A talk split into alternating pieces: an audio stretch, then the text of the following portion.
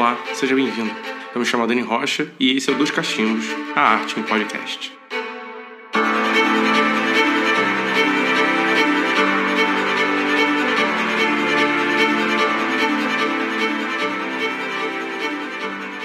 Bem-vindos ouvintes a mais um episódio dos Cachimbos e hoje a gente vai falar sobre a arte na pandemia.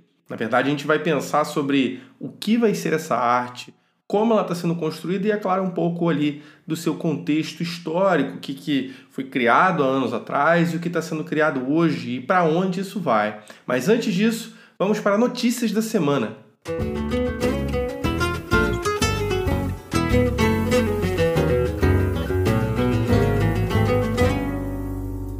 E hoje, na verdade, nesse episódio, a gente está inaugurando uma sessão que são as notícias da semana e notícias também vinculadas ao tema.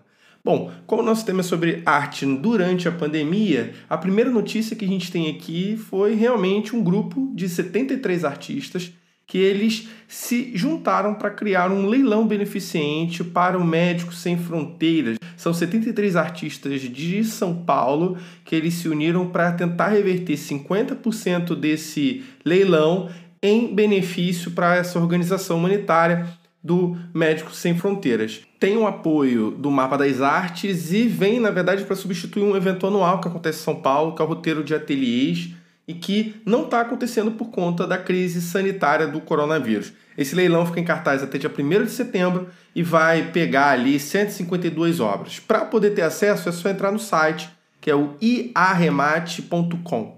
É só ir lá.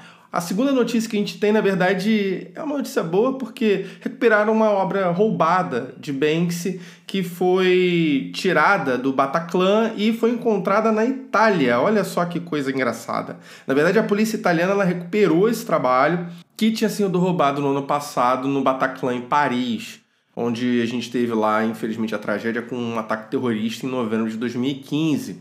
A polícia paramilitar dos Carabinieri na Itália, eles anunciaram que descobriu o trabalho roubado numa fazenda perto da costa do Adriático. No lugar moravam grupos de chineses, mas as autoridades acreditam que eles não tinham nenhum conhecimento sobre a obra que estava no sótão da casa.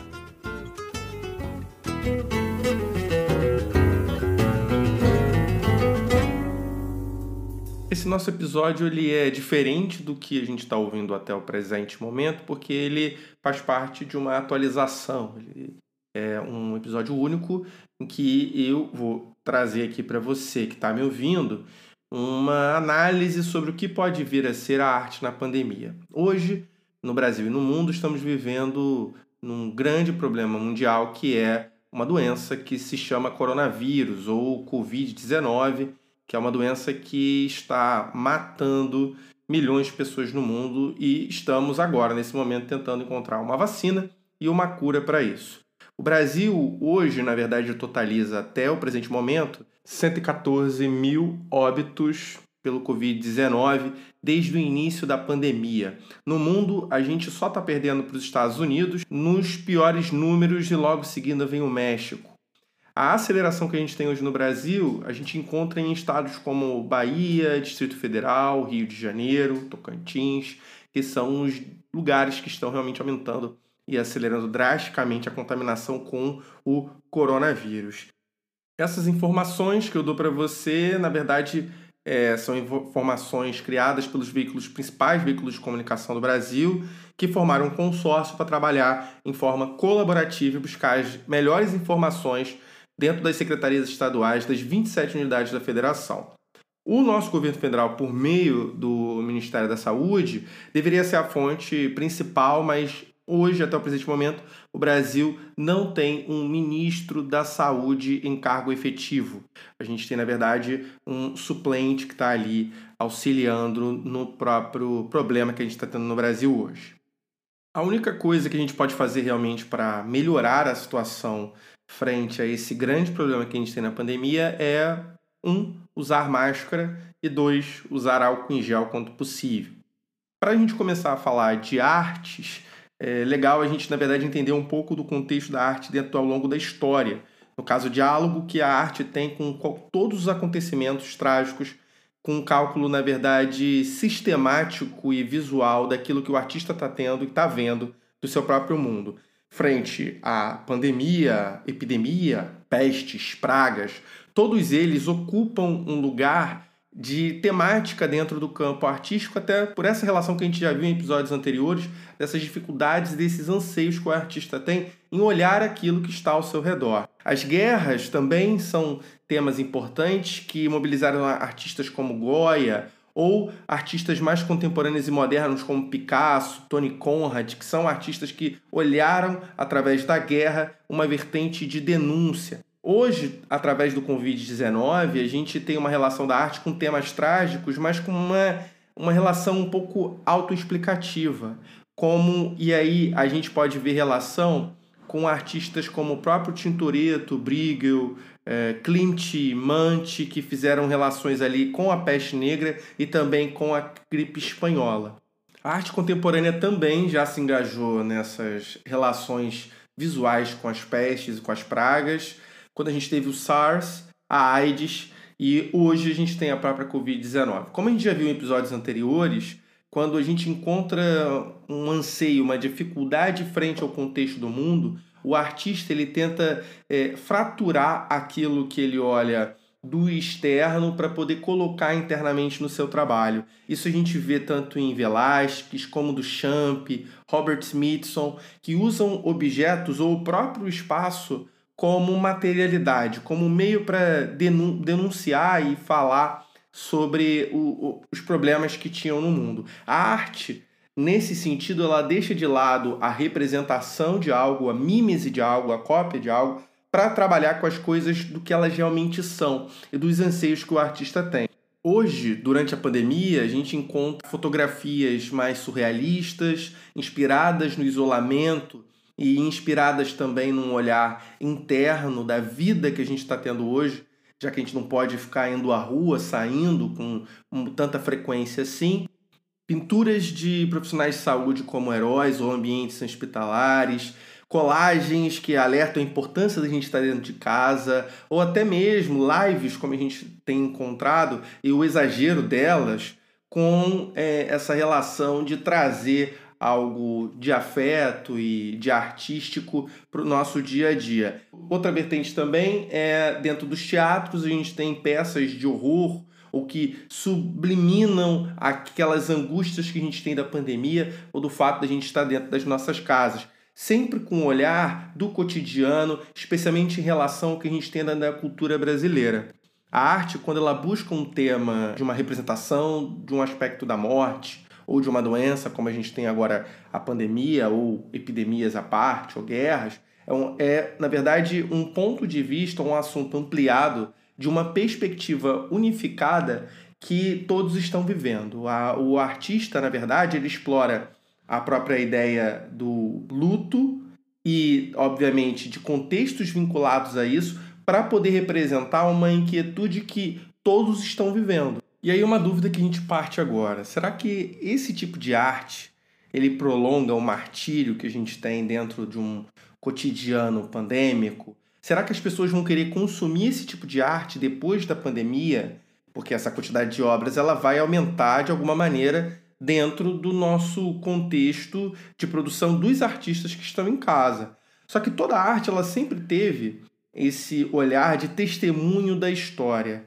Na verdade, a procura das pessoas por obras que recontam esses sofrimentos e que remontam essa, essa discussão da vida, ela é algo que é pertinente para todos nós. Quando a gente trabalha mais o nosso luto, o rever o nosso luto, a gente entende mais sobre a gente, sobre aquilo que está interno nosso.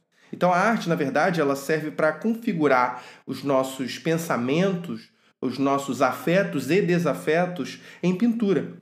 Freud diz da sublimação que, a grosso modo, seria aquilo que a gente transforma é, em excesso agressivo em algo aceitável de uma produção cultural. Quando a gente fala isso, eu sempre gosto de lembrar de Freud em Feiga Ostrover. Feiga foi uma artista que pensou muito o processo do acaso na produção da obra de arte e ela realmente pensa na arte como algo criado à medida que o artista confecciona uma obra e cria, mergulhado no choque, no acaso e tudo que está ao redor, uma obra que fala muito dele como se fosse uma experiência pessoal, através daquilo que nem mesmo ele tem ciência, nem ele sabe que vai virar depois, e é o que a gente está vendo dentro dessa arte da pandemia. Assim, a gente está começando a entender o que, que é esse nosso novo normal para poder construir o que vai vir a ser no futuro. Essa alteração vai mudar muito o que é o mercado da arte e também a lógica dos museus que a gente tem. Muitos deles já começaram a repensar sobre as suas mediações, o que eles vão construir de uma arte que anterior ela era muito relacional, mas hoje ela já não tem mais esse contato e essa zona de afeto e de relação física que a gente tinha até antes. Na verdade, o trabalho artístico ele vai ter que mudar para poder compreender e internalizar o que está acontecendo nesse nosso processo atual de luto. Frente a isso, os novos meios da arte digital eles estão crescendo dentro das redes sociais. A gente tem um aumento de artistas produzindo tanto no Instagram quanto no YouTube, e as galerias e os artistas estão respondendo essa isolação social com essas visitações em salas e experiências artísticas ou salas virtuais utilizando óculos 3D ou em realidades aumentada.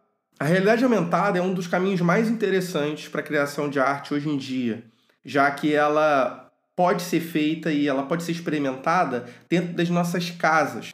O grande desafio é criar uma arte que seja produtiva, que ela consiga dar sentido estético e conceitual para quem está experimentando. E a gente já tem isso dentro da arte com gigantes da tecnologia como Facebook, Microsoft, PlayStation, criando óculos, criando realidade virtual, PlayStation VR. Na verdade, a arte VR ou arte aumentada, a realidade aumentada dentro do campo da arte, ela levanta novamente uma questão que discute aquilo que pode ser o real e o que pode ser digital ao mesmo tempo. Uma dessas frentes é que o artista ele pode abordar uma questão de criar uma arte que inaugura o que seria o virtual e o que seria o real ao mesmo tempo. É como se eu conseguisse inserir aquilo que é físico dentro de uma virtualidade que vai fazer sentido para quem está experimentando a arte, para quem está experimentando aquela obra. Seja qual for o nosso engajamento digital nisso tudo,